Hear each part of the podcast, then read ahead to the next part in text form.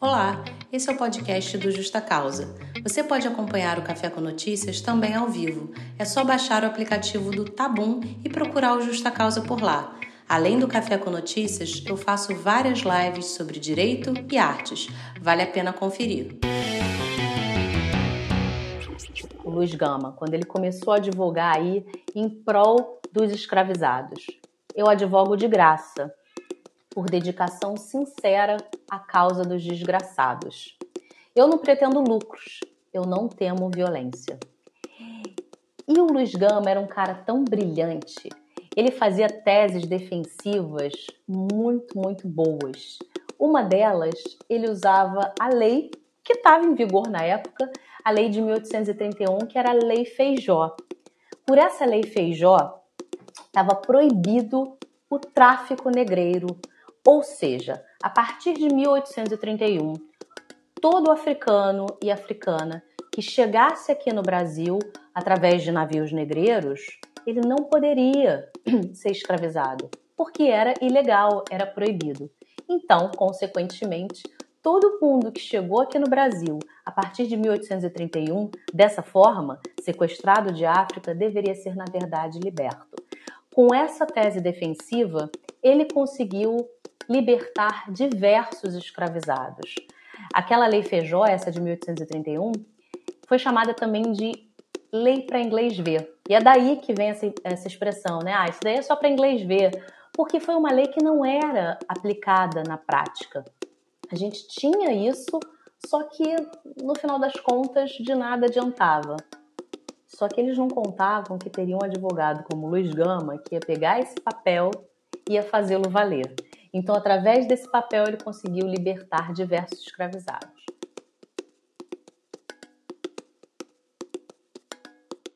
Olá, essa é a nossa primeira live, primeira live do Justa Causa aqui pelo aplicativo Tabum. E eu queria começar é, falando um pouquinho sobre quem eu sou e quem é o Justa Causa, para vocês conseguirem compreender né, a, a, importância desse projeto. Eu sou a Beta Araújo, sou advogada criminalista e mestre em Direito eu criei o Justa Causa, que é um canal que descomplica o direito e usa para isso as diferentes artes. Então, literatura, cinema, música estão sempre por lá, pelos canais. Né? Então, a gente tem o podcast, o YouTube, o Instagram, enfim. E através deles, a gente descomplica e também aprende, questiona, reflete sobre as diversas lutas pelas quais o Justa Causa acredita. Luta antirracista, feminista, LGBTQIA+, e anticapacitista, né, dentre outras. E aí, pensando assim numa primeira live para vocês conhecerem o Justa Causa, eu falei, bom, vamos começar falando sobre a história que a história não conta? Né, usando um pouquinho do samba enredo da Mangueira, né, que foi tão bonito e que trouxe para a gente é, ícones da nossa história que por vezes são invisibilizados. Né? A gente sabe que isso acontece muito. E um deles, um grande herói da nossa pátria, foi o Luiz Gama. E pouca gente conhece. É, eu, por exemplo, eu fiz faculdade de Direito. Luiz Gama foi um advogado, criminalista, e eu nunca ouvi falar de Luiz Gama na minha faculdade.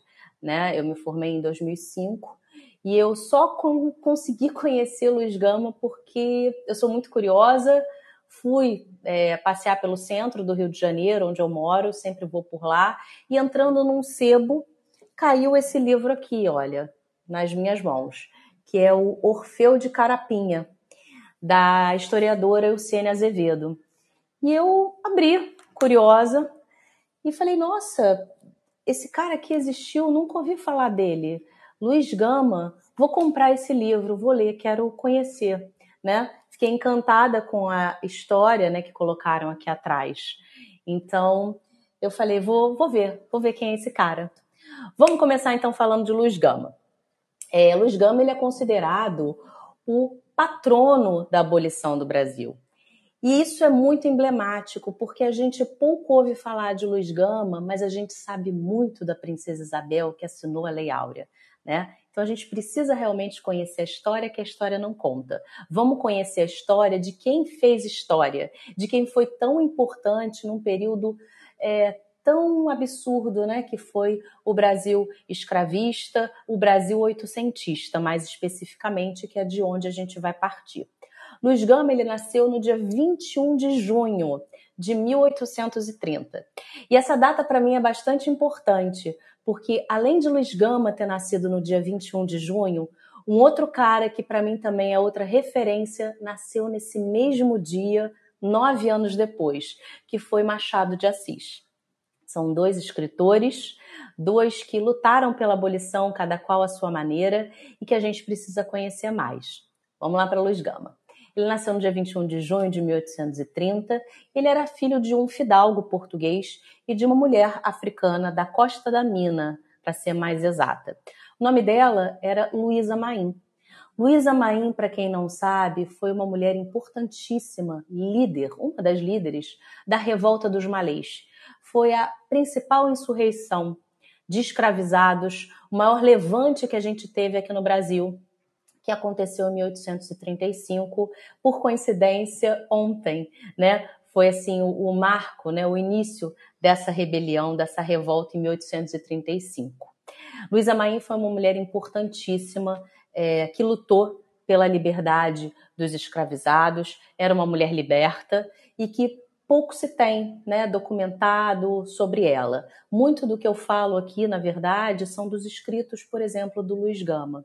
Luiz Gama também não tem muita documentação né, sobre, a, sobre a biografia dele. A gente tem os escritos dele, porque ele escreveu em jornais, é, foi advogado, então a gente tem, por exemplo, as defesas que ele fazia, mas a própria biografia dele é um pouquinho difícil da gente poder conseguir. Então foi através de trabalhos como o desse daqui, olha, da Lígia Fonseca, que a gente sabe um pouquinho da história dele, da biografia dele. Né? Então ele nasceu desse cara, desse fidalgo português e dessa mulher importantíssima para a nossa história. A Luísa Maim, em 1837, quando eclodiu a Sabinada, que foi uma outra revolta importantíssima, ela precisou fugir para o Rio de Janeiro, né? E aí começa a história a mudar um pouco para o Luiz Gama de uma forma mais trágica, né? Ele estava lá sob os cuidados do pai. Quando ele tinha 10 anos, em 1840, ele é vendido pelo próprio pai como se escravizado fosse, né? O pai tinha uma dívida de jogo, ele é vendido, ele vai embora da cidade onde ele nasceu, né? É, assim como muitos, né, foram vendidos como escravizados e não eram, né? A gente pode, por exemplo, pegar a história que foi imortalizada no cinema, né, 12 anos de escravidão do Solomon, é aquilo, né? Ele era um homem liberto, mas ele foi é, escravizado, foi vendido como se escravizado fosse. Isso aconteceu com Luiz Gama quando ele tinha só 10 anos de idade.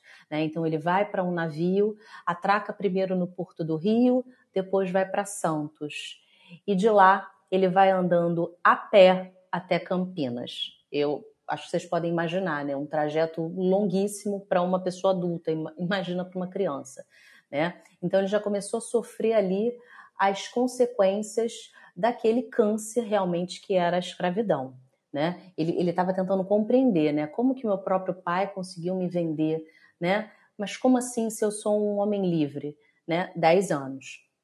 Quando ele tinha 17, ele começou a ser alfabetizado. Naquela época era muito difícil para pessoas escravizadas serem alfabetizadas. Isso era proibido, na verdade, né? Então, foi por conta de um estudante que morava ali na estalagem do senhor do Luiz Gama, que teve a boa vontade realmente de ensinar aquele garoto, né, de 17 anos, as primeiras letras, a ler e a escrever. E a partir daí, a história do Luiz Gama muda completamente, porque ele passa a ser um homem letrado e começa a se interessar cada vez mais pelos estudos. Ele foi um cara autodidata. Ele começa a pensar, mas por que eu estou nessa situação de escravizado se eu sou um homem livre? Ele consegue reunir provas da sua é, liberdade e ele consegue ir no tribunal e provar que ele era um homem livre. A partir daí, então, ele, ele, ele teve que fugir da casa do senhor dele para fazer isso, né? aos 18 anos, mas ele consegue provar a liberdade dele nos tribunais. E aí ele não para por aí, porque ele podia simplesmente pensar só nele, mas ele vai pensar e vai lutar pela causa de todas as outras pessoas, né, de todos os outros escravizados. E isso é que é o mais importante. Oi, Mai, tudo bem? Que bom que você está no Tabum. Depois eu vou te, te seguir lá, tá? Obrigada para todo mundo que está aí. Bom, aí o que, que acontece? Luiz Gama vai se alistar na Guarda Municipal né, ainda novinho. Ele vai ficar ali na guarda municipal durante uns bons seis anos, mais ou menos. E aí ele vai ser julgado por insubordinação, né, por conta de uma ordem que ele contestou de um oficial. Ele realmente ele não acreditava naquilo, é, ficou, foi condenado a uma prisão lá por 39 dias e acaba saindo da guarda municipal. Ele continua estudando, continua galgando ali os passos dele ele é nomeado amanuense na Secretaria de Polícia Civil de São Paulo e a partir daí ele começa a estudar também direito. E aí é um, um fato que a gente precisa falar que é muito importante. É, Luiz Gama era um homem negro, sempre se posicionou como um homem negro, nunca negou de forma alguma sua negritude. E isso certamente fechou portas, né? Ele era um cara extremamente politizado, extremamente culto, autodidata, como eu disse, e ele queria fazer faculdade de direito, né? É, a faculdade da USP, né, na Universidade de São Paulo. Só que ele foi barrado. Ele não pôde, é, de forma totalmente tranquila, como todos os outros alunos, escolher a faculdade que ele queria. Né? A gente tá, tem que lembrar que a gente está num período do Brasil escravista, um Brasil extremamente racista, obviamente que até hoje, mas pensem naquela época. Um homem negro fazer uma faculdade de direito. Extremamente difícil. Né? E aí o que, que acontece? Ele foi barrado, só que isso não impediu de estudar direito. Ele estudou por conta própria e ele ia para as aulas da faculdade como ouvinte, né? Vejam como é algo cruel, né? Ele poderia participar das aulas ali como ouvinte, mas ele, de forma formal realmente, né? É, ser é, de fato um estudante de direito não poderia. Mas ele foi. Ele foi, fato é que ele foi, e o cara era tão incrível, ele tinha um notório conhecimento jurídico, que ele conseguiu passar a exercer o ofício de rábula. O que, que era isso? Era um advogado, só que era um advogado que só podia exercer advocacia né, para processos de primeira instância. O que, que é a primeira instância? São os processos que estão ali com os juízes, né? Se tivesse algum recurso, por exemplo, para o tribunal, para desembargadores, ele não poderia atuar. Mas ali, na primeira instância, junto com aqueles juízes, ele já exerceu um papel gigantesco e importantíssimo, tanto que é considerado patrono da nossa abolição, né? E aí o que, que acontece? Luiz Gama começou a exercer as causas a favor da liberdade. Era assim que ele se autonomeava, né? Eu sou um especialista em causas da liberdade. Porque naquela época, você falar rábula era algo muito pejorativo, né? Nossa, mas por que rábula?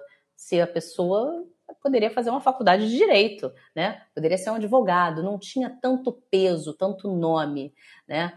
E aí a gente já pode fazer uma crítica, né? A gente aqui no Brasil é muito apegado com nomes, com formalismos, com nossa, ele é mestre em direito, ele é doutor em sei lá das quantas, quando na verdade a gente se esquece que a coisa mais importante é você ter aquele conhecimento, aquela bagagem, aquele notório saber jurídico e isso Gama tinha de sobra. E aí o que, que ele vai fazer? Ele vai começar a atuar nas causas em prol da liberdade dos escravizados, né? Já aí na década de 50. E nesse meio tempo, o cara que era tão bom, ele escreveu o primeiro livro dele, primeiro e único livro, que se chama Primeiras Trovas Burlescas de Getulino. Eu peguei aqui alguns trechos para a gente comentar, né? O primeiro é uma coisa muito curiosa, Getulino, né? Por que, que ele escolheu Getulino para esse título? Vem de Getúlia, que era um território da África do Norte, que é a atual Argélia. Então vejam como ele era um cara que tinha um, um, um letramento racial, que tinha consciência, que tinha potência para poder falar as suas coisas, né? Então ele foi e começou a, a escrever. E ele escrevia de uma forma irônica, ele fazia denúncias, ele falava sobre política, ele falava sobre a situação do nosso país naquela época. E quando ele fala, quando ele escreve as primeiras trovas burlescas de Getulino, ele fala: Quero que o mundo, me encarando, veja um retumbante Orfeu de Carapinha. Só dele se auto-intitular Orfeu da Carapinha, a gente já vê que ele é um cara extremamente incrível e engajado, né? Orfeu é aquela figura mitológica que eu acredito que todo mundo conheça, né?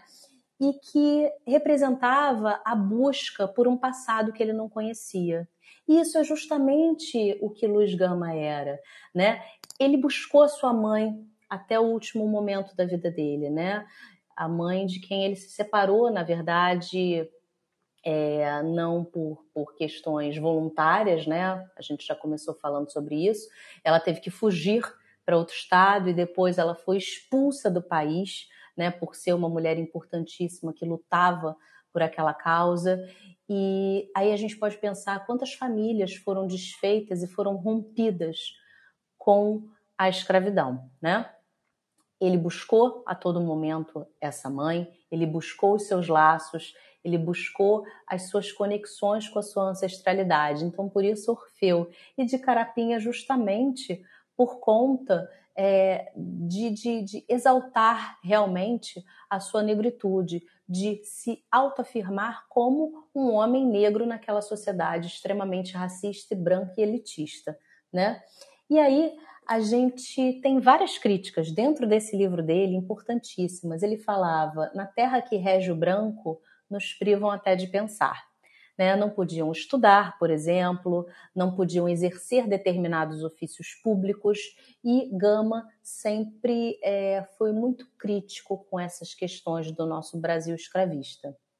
Ele falava sobre as tentativas, por exemplo, de branqueamento da nossa sociedade, tentativas essas que continuaram ao longo das décadas, né? Teve seu auge com as teorias raciais, com as teorias de superioridade branca e inferioridade da raça negra, e que vem é, acontecendo até hoje, né? E aí ele faz um poema para a mãe dele, um poema muito bonito que eu sugiro que vocês é, leiam depois sobre Luísa Maim, né? Que está nesse livro o Primeiras Trovas Burlescas de Getulino, que vocês podem baixar na internet porque é de domínio público, né? E ele faz também um poema que é muito bonito, Quem Sou Eu? É bem grande, mas nesse poema ele faz as críticas, obviamente, quanto às questões racistas e ele também faz uma crítica com relação à justiça. Né? O que é justiça? Será que é algo justo termos homens e mulheres que são escravizados por outros, tão somente por conta da cor da sua pele? O que, que esses juízes realmente estão fazendo ali? Afinal, naquele período, a gente precisa lembrar, a gente já tinha diversas leis que extinguiam o tráfico negreiro, mas em contrapartida, a gente tinha cada vez mais a é, importação de pessoas escravizadas de África. Então, como assim? Como a gente tem uma lei aqui que proíbe o tráfico negreiro e ainda assim a gente tem cada vez mais um aumento do número de escravizados? Será que esses juízes e juízas estão fechando os olhos para as questões legais, né? Tudo bem, a escravidão naquele, naquele momento era algo legal, era algo que é, a sociedade é, via como algo natural porque estava na lei, né? E pouco se questionava, fora os abolicionistas que lutaram para isso, né? E aí ele começou a cutucar os juízes. E nesse poema ele diz algo que até hoje a gente pode falar, ele fala: Não tolero o magistrado, o juiz. Não tolero o magistrado que do brio descuidado vende a lei, trai a justiça, faz a todos injustiça, com rigor oprime o pobre, presta abrigo ao rico, ao nobre, e só acha horrendo o crime no mendigo que deprime. Vejam só a crítica que esse cara faz nesse poema, nesse trechinho desse poema. Ele critica a justiça, ele contrapõe, né? Tudo bem, é legal, tá na lei, mas é moral? É correto? É justo? E ele também fala dos dois pesos e duas medidas, né? Ele fala de como o juiz se comporta quando ele tem ali um réu que é pobre, que é mais humilde, e um réu que tem posses, um réu que tenha mais riquezas. E isso acontece até hoje. Né? Então, essa crítica que ele fez lá em 1859, a gente pode pensar ainda hoje. Ele foi casado com a dona Claudina e teve um filho, o Benedito.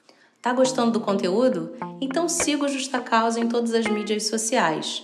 Aproveita e conheça o nosso trabalho no Clube Direito e Arte, em que a gente trabalha livros de ficção todo mês e assiste a um filme sempre debatendo. Tem também o grupo de estudos, pensando questões de raça e gênero. Todo mês você vai estudar comigo um livro de não ficção de autores e autoras importantíssimos dessa área. Para finalizar, você também pode ser um padrinho ou madrinha do Justa Causa. Vai lá na plataforma do Apoia-se e contribua com valor mínimo de R$ reais. Naquela época era algo muito comum é, o branqueamento de homens e mulheres negros pelas fotografias.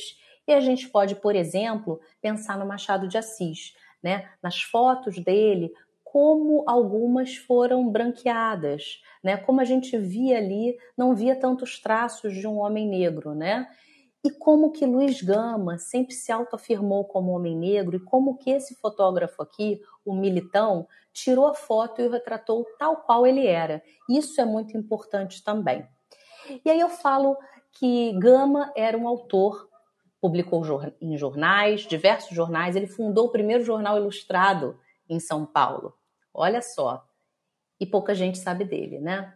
E ele fazia altas críticas Olha só as críticas que ele fazia. Ele era contra a monarquia, ele era contra esse tipo de magistrado, né? Ou seja, ele era a favor de uma justiça realmente efetiva, realmente real. Ele era a favor do sufrágio direto e universal, ou seja, do direito ao voto, né? Todo mundo tem que votar. Ele era a favor disso já em 1859. Ele era obviamente a favor da abolição, né? pelo fim do trabalho servil e é, a favor do trabalho pago, né, do trabalho livre. E ele também era a favor do ensino livre, né, porque a gente viu no começo da live aí como que era complicado para pessoas é, de cor diferente da elite chegarem a determinados postos, né? Então, como é que elas poderiam ser ensinadas? E vamos lembrar que naquela época o nível, a taxa de analfabetismo era gigantesca, né? E ele era também a favor da extinção do poder moderador, né? Se vocês bem se lembram, a gente hoje tem três poderes, né? Legislativo, judiciário e executivo. Naquela época, a gente tinha um quarto poder, que era o poder moderador do imperador, né? Na verdade, tudo podia e aí acabava que minava né, muito aquele povo, né, porque o, o, imperador era, na verdade, o rei, o soberano. Afinal, aquela Constituição também de 1824, ela foi outorgada, foi imposta pelo imperador. Então ele era também contra esse poder, né? E ele se posicionou também contra a Guerra do Paraguai. A Guerra do Paraguai foi uma uma guerra também bastante importante para a gente estudar daquele período, né, oitocentista, porque a gente teve um decreto, né, do imperador dizendo, olha, você que é um homem negro, é, escravizado, se você lutar na guerra do Paraguai, você vai ter a sua alforria.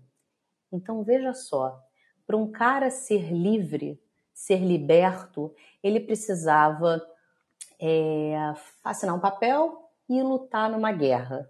Então ele estava numa condição horrível, né? A gente não pode, acho que vocês já sabem, né? Eles eram sofriam com a chibata, com privações, com violências físicas, morais, agressões, eram separados das famílias, eram desumanizados. Você tinha essa situação. Você pode se ver livre dela se você lutar no Paraguai, né, não morrer e voltar, né? Vejam só o absurdo que era, né? A crueldade que era, né? Eu te dou um papel, eu te alforrio, se você for lá e fizer um número, né? Se somar essa massa de soldados que vão lutar nessa guerra. Isso é um absurdo total. E aí ele falava: olha, eu sou totalmente contra a guerra do Paraguai porque eles recebem uma carabina em troca de uma carta de alforria, né? Justamente isso que eu falei, né? É, é, a gente precisa também é, olhar esse Brasil oitocentista, esse período, com novos olhos, né? A gente passou muitos anos vendo esse período com o olhar do opressor, né? Da, da, elite branca daquela época. A gente precisa olhar com os olhares dos oprimidos, né? E aí a gente fazendo essa leitura de como era aquele Brasil naquela época, a partir desse, desse olhar, a gente vê quanta coisa que foi invisibilizada, omitida, queimada, descartada. E só agora a gente começa a pegar é, histórias e documentos daquela época que são totalmente relevantes.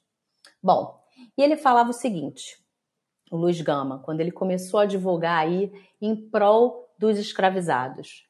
Eu advogo de graça, por dedicação sincera a causa dos desgraçados. Eu não pretendo lucros, eu não temo violência. E o Luiz Gama era um cara tão brilhante. Ele fazia teses defensivas muito, muito boas. Uma delas, ele usava a lei que estava em vigor na época, a lei de 1831, que era a Lei Feijó. Por essa lei Feijó, estava proibido o tráfico negreiro, ou seja, a partir de 1831, todo africano e africana que chegasse aqui no Brasil através de navios negreiros, ele não poderia ser escravizado, porque era ilegal, era proibido. Então, consequentemente, todo mundo que chegou aqui no Brasil a partir de 1831, dessa forma, sequestrado de África, deveria ser, na verdade, liberto. Com essa tese defensiva, ele conseguiu libertar diversos escravizados. Aquela lei Feijó, essa de 1831, foi chamada também de lei para inglês ver. E é daí que vem essa, essa expressão, né? Ah, isso daí é só para inglês ver, porque foi uma lei que não era aplicada na prática. A gente tinha isso, só que no final das contas de nada adiantava. Só que eles não contavam que teria um advogado como Luiz Gama que ia pegar esse papel e ia fazê-lo valer. Então, através desse papel, ele conseguiu libertar diversos escravizados. Certamente depois, quando, quando veio, por exemplo, a lei do ventre livre, né, lá em 1871, ele já tinha uma nova tese defensiva. Né? Por quê? Porque por essa lei do ventre livre, a gente estuda, né? Só que ah, a partir daí os bebês né, nascidos de mãe liberta são livres, né? Só que ela tinha várias nuances que a gente normalmente não estuda. Uma delas, justamente, é essa aqui. Olha, ele é, era exigência, na verdade, de matrícula dos escravizados, né? Então, todo escravizado que o senhor tinha tinha que ter a devida matrícula no registro competente. Então, se eu tivesse um escravizado que não tinha matrícula registrada, ele era ilegal né? Então, a partir daí, dos registros ou da ausência deles, desses escravizados, o Luiz Gama também conseguiu a liberdade de diversas pessoas, né? Isso sem contar também com as defesas que ele exercia, né? As defesas criminais, que eram também importantíssimas, né? Então, é, algum caso de é, homicídio de senhores, ou senhoras por escravizados, casos, por exemplo, também de inventários, né, é, escravizados que eram passados como se bens realmente fossem, né, de herdeiros para herdeiros, ele também atuava, né? Mas o, o, o, grosso dele, né, o que ele mais fazia era realmente essas defesas baseadas realmente nas leis que a gente tinha, né? Ele não fugia das leis, ele, ele as aplicava de forma brilhante, né? E ele falava o seguinte: é, numa, aliás, eu tenho que falar uma coisa que é muito importante também. Em um só processo, uma vez em Jundiaí, ele defendeu 42 escravizados de uma vez só, de forma brilhante, né? E ele falava: é, quando por uma força invencível, por um ímpeto indomável, por um movimento soberano de instinto revoltado, revoltam-se os escravizados, como a razão e matam o Senhor, eles são metidos ao cárcere. Então, ele falava: vamos perceber uma coisa.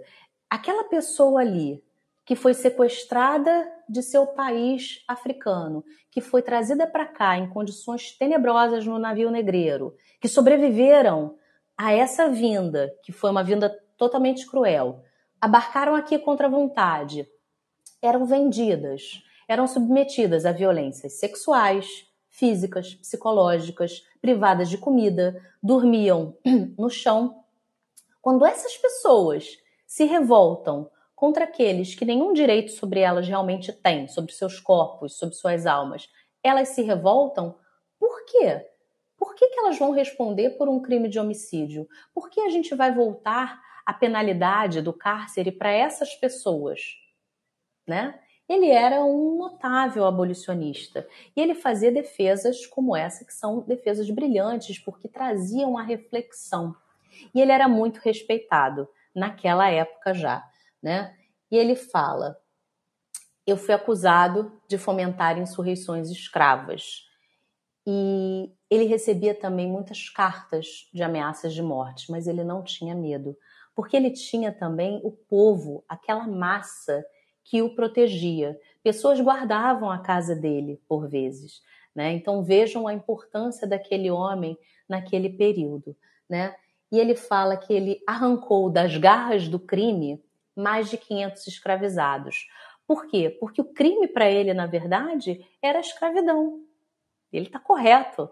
Né? O crime era isso, era você submeter aquelas pessoas a esse regime que era legal simplesmente por conta de um papel, mas que é totalmente injusto, imoral e absurdo, né? E aí ele falava: sou detestado pelos figurões da terra que me puseram a vida em risco, mas sou estimado e muito pela plebe. Luiz Gama, eu como disse, ele defendeu e conseguiu a liberdade de mais de 500 escravizados. Ele morreu aos 52 anos, é, em agosto de 1882 e ele tinha diabetes, né? Foi disso que ele morreu. É, o cortejo dele foi uma coisa grandiosa. Né? Naquela época, São Paulo tinha 40 mil pessoas, né? Era uma cidade pequena até, né? Se compararmos, obviamente, com hoje. E 3 mil pessoas seguiram aquele cortejo para homenageá-lo. Ele era um cara extremamente querido por todos, né? A exceção dessa galera, né? Obviamente, sanguessuga que queria continuar com esse Brasil escravista. Mas a massa, os abolicionistas todos, o pessoal do povo realmente o amava, né? O idolatrava. E isso daqui foi escrito no dia em que ele faleceu, que eu acho muito bonito. Rompera o dia, como raros dias em São Paulo a tristeza, no entanto, tomava conta da cidade. Havia morrido um de seus mais ilustres cidadãos. Ia sepultar-se o amigo de todos. E era isso, né? Isso, isso me, emociona bastante até hoje, sempre quando eu leio a história de Gama, porque é uma história realmente é, muito muito rica, né? E de muita, de muita luta, de muita doação realmente pela causa abolicionista, né? Então, esse cara aqui foi um cara realmente incrível. E vejam só a importância de conhecermos a história de pessoas como Luiz Gama. Até 2015, Luiz Gama não era considerado advogado. Ele ganhou esse título 133 anos depois da morte dele. A OAB finalmente né, abriu os olhos e realmente deu para ele o título que lhe era de direito né? E que ele foi de alguma forma roubado quando ele não pôde estudar na USP, né? Quando ele não pôde frequentar formalmente aquelas aulas. Em 2017 ele ganhou o nome, né? Uma das salas lá da USP ganhou o nome dele, de Luiz Gama, e só em 2021 ele ganhou o título de doutor honoris causa pela USP. Né? Vejam só quanto tempo demorou. Né? Em 2018, o nome dele foi listado no Panteão da Pátria e da Liberdade. Então, só há bem pouco tempo realmente que a gente é, fala e, e, menciona Luiz Gama, né? E, e não só ele, tem outras pessoas que a gente precisa conhecer também, que eu vou fazer questão de trazer aqui, é, por exemplo, José do Patrocínio, é, Ferreira de Menezes, dois abolicionistas, amigos de Luiz Gama, que contribuíram e muito para esse processo de abolição. A gente precisa compreender o quão rica é a nossa história e o quão é, o quanto que foi omitido, né? Por obviamente determinados interesses, né? Então a gente precisa fazer esse resgate, né? O resgate da história de Luiz Gama é um deles, né? E é por isso que esse quadro do Justa Causa se chama Bora conhecer histórias de quem fez a história. Né? Eu vou trazer outros nomes de homens e mulheres importantes aqui, é, todos que tiveram importância nessas lutas pelas quais a gente é, acredita, né? Então, eu vou sempre trazer por aqui e vou trazer também é, descomplicando o direito. A gente vai ter um outro quadro, né, para a gente começar a compreender determinados temas jurídicos e vão ser sempre lives curtas de 30, 40 minutinhos no máximo, para todo mundo poder assistir. Né? Então, a próxima a gente vai falar sobre o que é remissão da pena. O que é remissão pelo trabalho, pela leitura, pelo estudo? Qual é a importância dela, tá? E é isso. Eu agradeço muito todo mundo que está aqui. Muito obrigada. E a gente vai seguindo por aqui, tá? É, eu vou fazer esses quadros, Justa Causa Descomplica e o Justa Causa, né? Bora conhecer. Vamos falar sobre isso. É importante a gente ter um canal de educação, de informação, sabe, de conhecimento, de uma forma rápida, porque a vida está aí correndo, a gente tem muita coisa para fazer e absorver, mas de uma forma direta, objetiva. E hoje vocês já saem daqui sabendo quem é a Luz Gama, né? Vocês já saem daqui sabendo que esse cara foi o patrono da abolição, que esse cara libertou mais de 500 escravizados. Se vocês quiserem saber mais sobre o Luz Gama, eu deixo aqui algumas dicas. Um é o espetáculo Luz Gama, Uma Voz pela Liberdade, com o ator Del Garcês. Maravilhoso. Outro é o filme Doutor Gama, que está é, em uma dessas plataformas digitais disponível para vocês assistirem. E eu deixo também aqui, como sugestão de bibliografia, esse livro aqui, Orfeu de Carapinha, da Elciene Azevedo, e esse livro aqui, com a palavra Luiz Gama, da Lígia Fonseca, que é uma das principais estudiosas da obra de Luiz Gama. Ela sabe tudo dele, dedicou assim muita parte da vida dela para estudar sobre Luiz Gama, então vale muito, muito a pena, tá? E baixem o livro do Luiz Gama na internet que está disponível, né? É só você botar Luiz Gama, primeiras trovas, vai vir, vocês vão ver a riqueza daquele conteúdo de Luiz Gama. Vai valer a pena, eu tenho certeza, tá? O Justa Causa tá no Instagram, justa.causa. No YouTube, o Justa Causa tem um vídeo que eu fiz entrevistando o ator Del Garcês, que fez o Luz Gama. Então, é mais um material de apoio para vocês assistirem. Sigam lá, compartilhem, né? E o Tabum vai ser uma plataforma aqui para a gente falar sobre isso de uma forma bastante é, respeitosa, de uma forma educativa e informativa. Beleza?